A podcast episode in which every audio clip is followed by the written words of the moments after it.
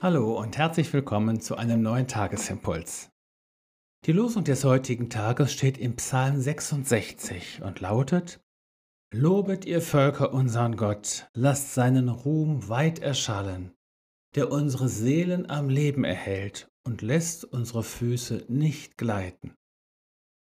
Dazu der Lehrtext aus Judas 24 und 25 dem, der euch vor dem Straucheln behüten kann und euch untadelig hinstellen kann vor das Angesicht seiner Herrlichkeit mit Freuden, dem alleinigen Gott, unserem Heiland durch unseren Herrn Jesus Christus, sei Ehre und Majestät und Gewalt und Macht vor aller Zeit, jetzt und in alle Ewigkeit.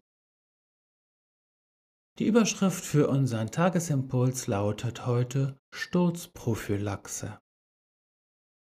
Da ist sie also wieder, die Erfahrung des Heils, an der sich das Lob Gottes entzündet, wie das Streichholz an der brennenden Kerze. Lass uns, Herr, deine Gnade sehen und gewähre uns dein Heil, so steht es im Psalm 85, und dieser Vers gehört darum sicher auch zu den Grundgebeten auf unserem geistlichen Weg. Gewähre uns dein Heil. Diese Erfahrung des Heils beschreibt der Psalmist in der Losung heute als am Leben erhalten werden und die Füße nicht gleiten lassen. Erstaunlich, wie oft gerade in den Psalmen es um die Füße geht. Wir fühlen uns zurückversetzt in die Zeit und in die Welt der Bibel, in der die Menschen ungleich öfter als wir zu Fuß unterwegs waren und dabei keine asphaltierten und nur in ganz seltenen Fällen gepflasterte Fußwege vorfanden. Die Zeiten, als selbst in unseren Dörfern noch die Straßen und Wege nicht befestigt waren, sind so lange auch noch nicht her. Die Gefahr zu stolpern, auszurutschen und sich den Fuß zu vertreten, war ungleich höher als heute. Mühselig war es, auf buckeligen Trampelpfaden voranzukommen, eine Wohltat, gebahnte Wege, wie Psalm 84, Vers 6 ihn nennt, vorzufinden. Wer strauchelte und stürzte, so dass er nicht mehr laufen konnte, konnte sehr schnell in missliche und lebensbedrohliche Situationen kommen. Die wankenden Knie und die gleitenden Füße sind auch heute noch der Albtraum jedes Fußballers, jedes Wanderers und aller Senioren.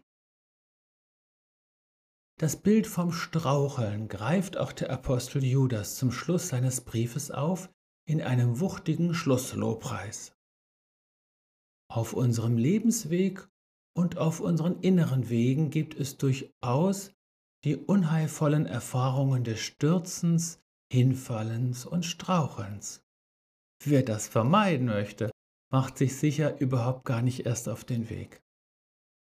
In wie viel inneren und äußeren Lebenslagen, das müssen wir wohl bedenken, hat Jesus uns schon vor dem Straucheln bewahrt oder uns wieder aufgeholfen, wenn wir am Boden waren.